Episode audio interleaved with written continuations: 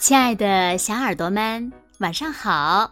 又到了听故事的时间了，你的小耳朵准备好了吗？我是每天晚上为小朋友们讲故事的子墨姐姐。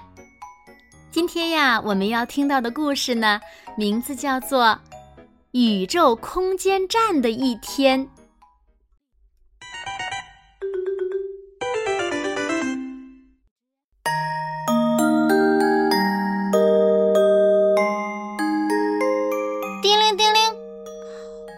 我急忙按下了闹钟的按钮，呀，我竟然被弹飞了！啊，幸好这只是个梦。其实，在宇宙空间站中是很难按下按钮的。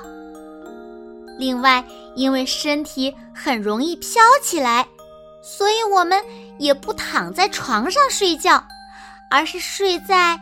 固定在墙上的睡袋里。起床以后，我就紧抓着扶手去上厕所。小便时 要接上管子，否则尿液就会成为液滴，在空中晃晃悠悠的飞。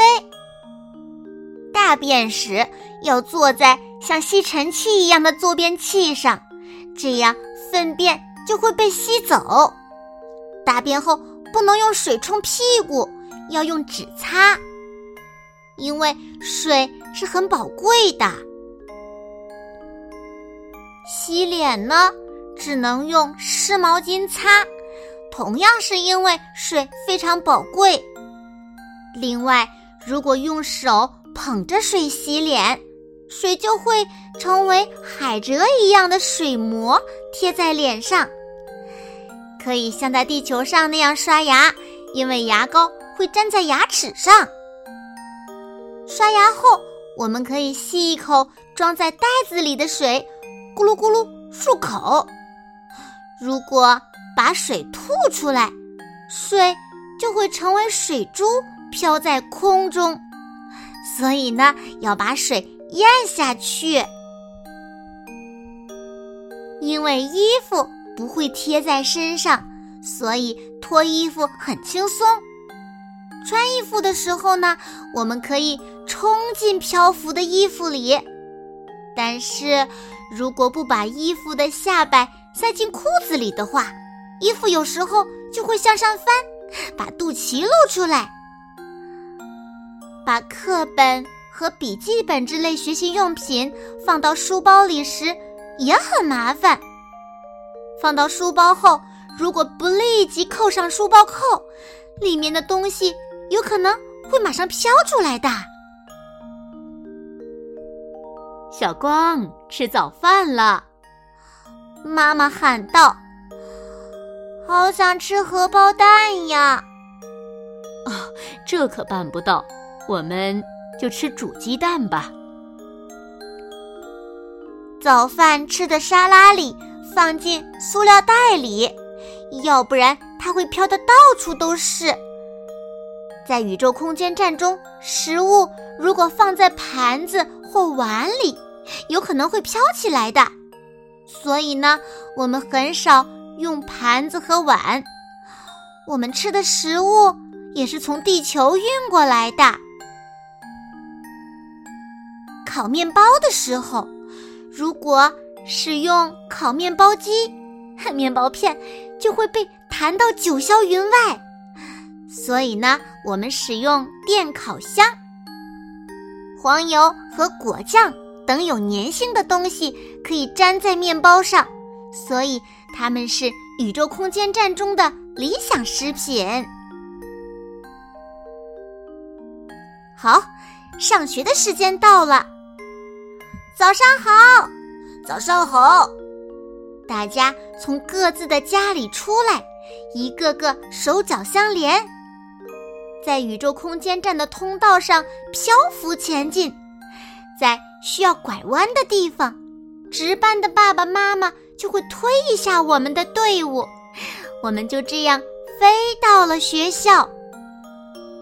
因为宇宙空间站里的孩子很少，所以一年级到六年级的学生都在一个教室里上课。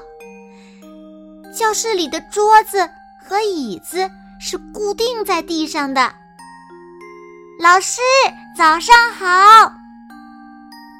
老师抓着扶手，我们抓着椅背，站立着互相问好。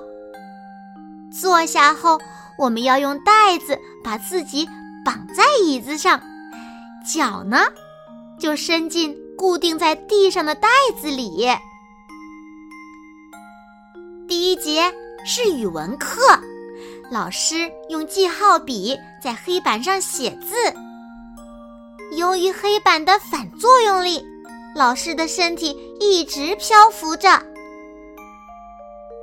谁能读一读第十页的诗？我来。我把脚从地上的袋子里抽出来，举起手来，身体一下子就飘了起来，肚子猛然。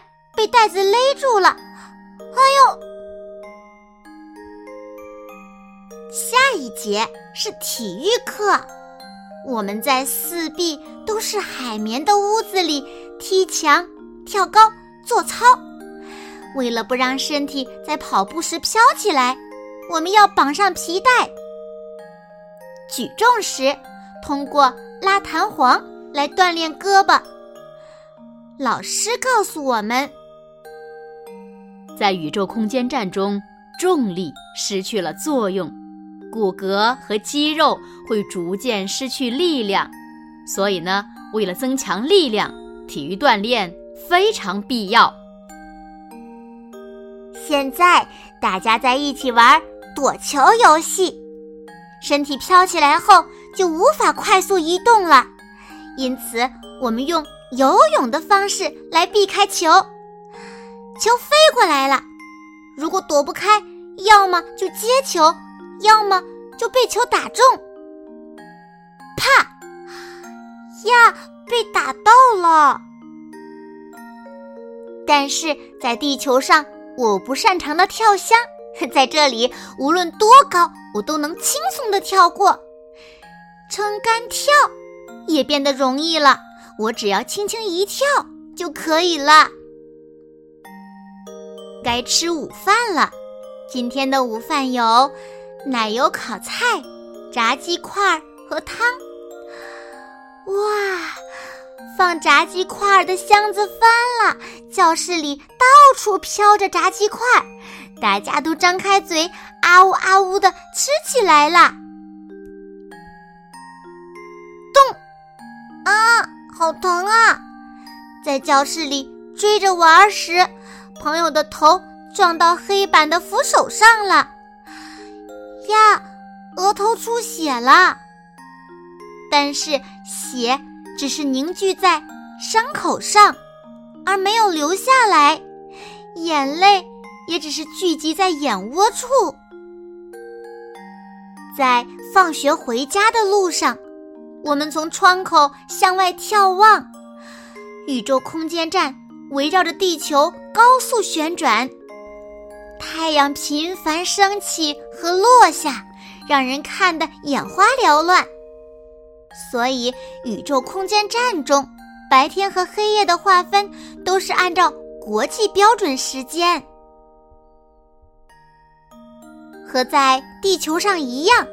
放学回家后，我可以先看电视或者玩游戏，然后写作业。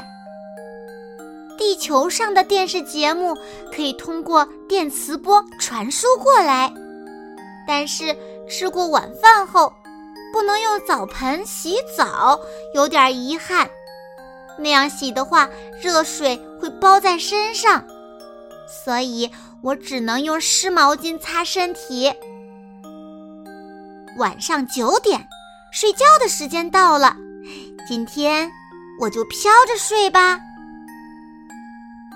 宇宙空间站里有各种意想不到的事，非常有趣。从地球到宇宙空间站只需要十个小时，欢迎大家来这里玩哦！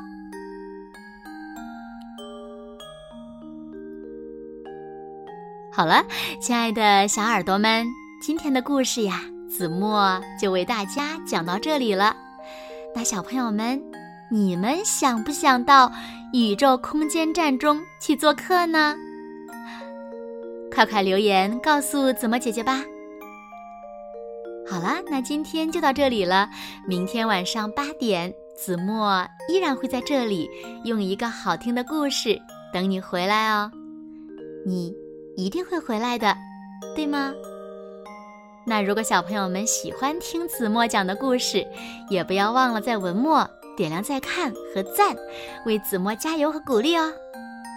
当然啦，也希望小朋友们把子墨讲的故事分享给你身边更多的好朋友，让他们呀和你一样，每天晚上都能听到子墨讲的好听的故事，好吗？